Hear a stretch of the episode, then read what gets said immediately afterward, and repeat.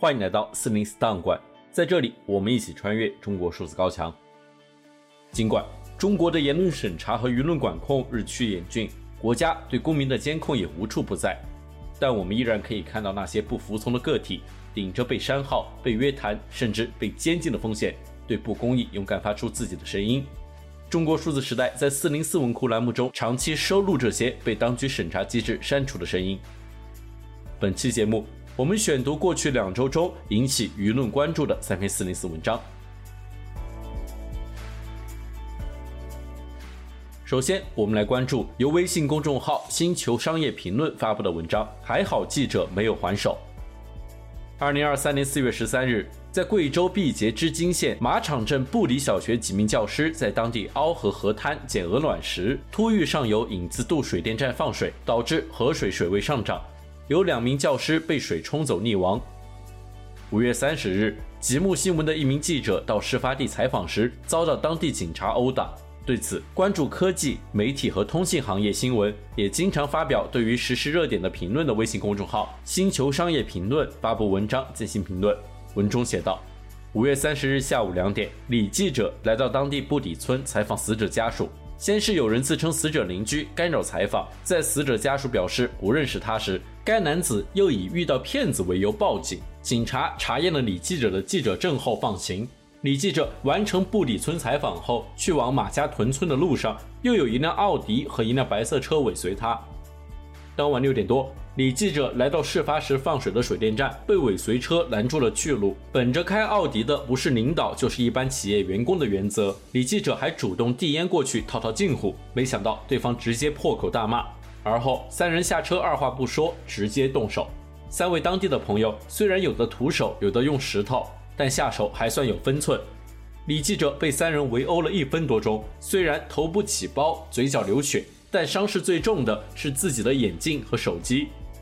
媒体们说，李记者只是双手护头，并不反击，这表明他很聪明。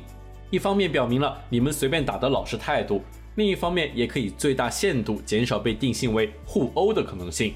三位本地朋友在过瘾后，还检查了李记者车上是否有停车记录仪，最后扬长而去之前，还仔仔细细擦去了指纹。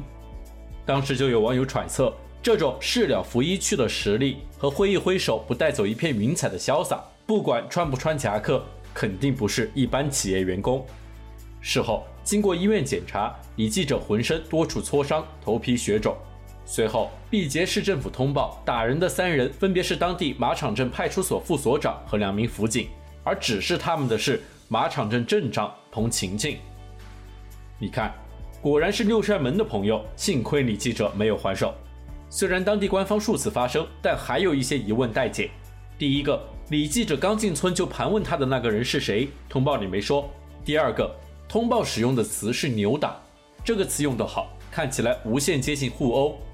李记者虽然告诉媒体同行们自己只是双手抱头没有还手，但是扭打二字可以拆开来理解。李记者主要负责扭，三位本地朋友主要负责打，合起来可不就是扭打？可要是李记者真的还手了呢？会不会就变成了法外狂徒李四？第三个，按照当地有关部门的说法，几名老师是自己下河玩耍捡石头。要是这个说法成立，更应该让记者来理清事实。可为啥法律专业毕业生彭镇长要指示六扇门阻挠呢？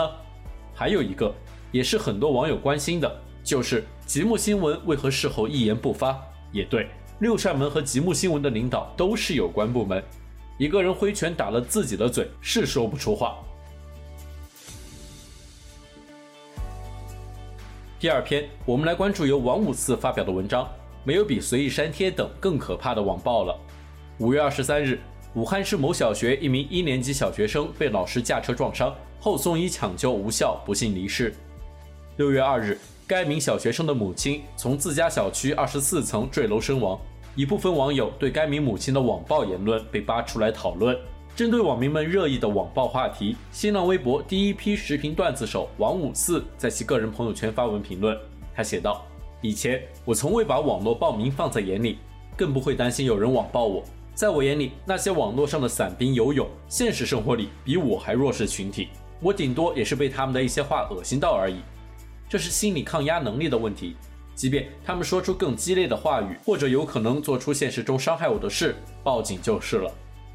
此外，只有一种情况会让我担忧或者害怕，那就是警察不管，或者警察本身就是施暴者之一。网暴的力量是相对的，更多是造成心理的压力，它与现实的暴力完全不同。所谓的网暴制造者，当然应该批评，违法的也该以法律为准绳，以事实为依据，绳之以法。但锅不该给他们背，更不该全部让他们背。这样简单粗暴的认定是网暴的锅，比网暴还网暴。这些网暴者的言行是在大的舆论环境和社会环境下有选择性的发泄。他们素质或许低，但他们一点也不傻。让他们骂点别的，哪怕讲点别的，他们是不敢的。所以，如果是他们的问题，解决他们的方法太多了，他们没被解决，说明是相关职能部门的失职。我说的管，当然不是陈龙说过的中国人是要管一管的。我说的是本职工作，是法律框架内规定的行为。所谓的网暴行为，当然是要管的，而且早已经有相关的法律法规了。它正常运行，你正常运用就行了。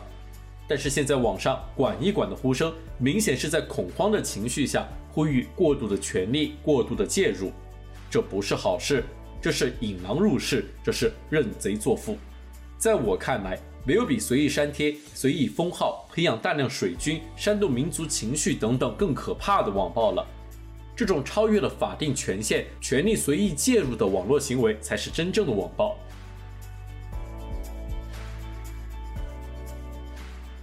最后，我们来关注由微信公众号“晏殊时评”发布的文章：武汉财政局公开催债，债务背后的两个百分之二十。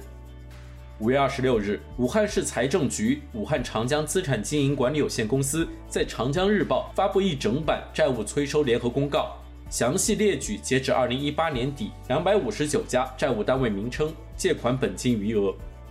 武汉财政局公开催债的举动引起舆论关注。专注于中国财经类新闻报道和事件分析的微信公众号“晏殊时评”发文评论，文中写道：“据统计，受疫情冲击、减税降费等因素影响，近些年武汉财政收入受到较大冲击。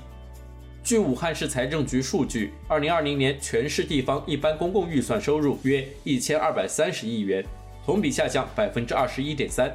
二零二一年恢复至疫情前水平约一千五百七十九亿元。”二零二二年又降到一千五百零五亿元，同比下降百分之四点七。今年一季度收入为五百零八亿元，同比下降百分之八点五。在这个背景下，颗粒归仓，确保国有资产利益不受损失，无疑是值得肯定的。数据时代用数据说话，宏观上有两个百分之二十非常值得关注。五月二十七日，国家统计局发布消息，一至四月份，规模以上工业企业实现利润总额两万零三百二十八点八亿元，同比下降百分之二十点六。其中，国有企业同比下降百分之十七点九，外资企业下降百分之十六点二，私企下降百分之二十二点五。从行业领域来看，石油、煤炭及其他燃料加工业下降百分之八十七点九。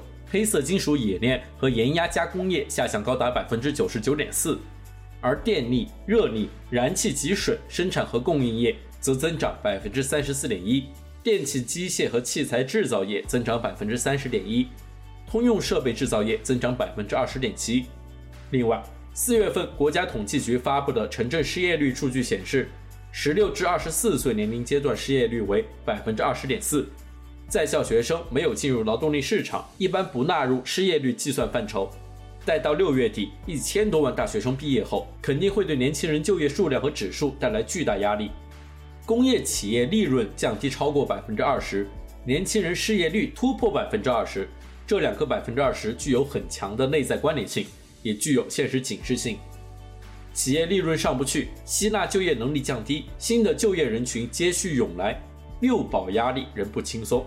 保居民就业，保基本民生，保市场主体，保粮食能源安全，保产业链供应链稳定，保基层运转。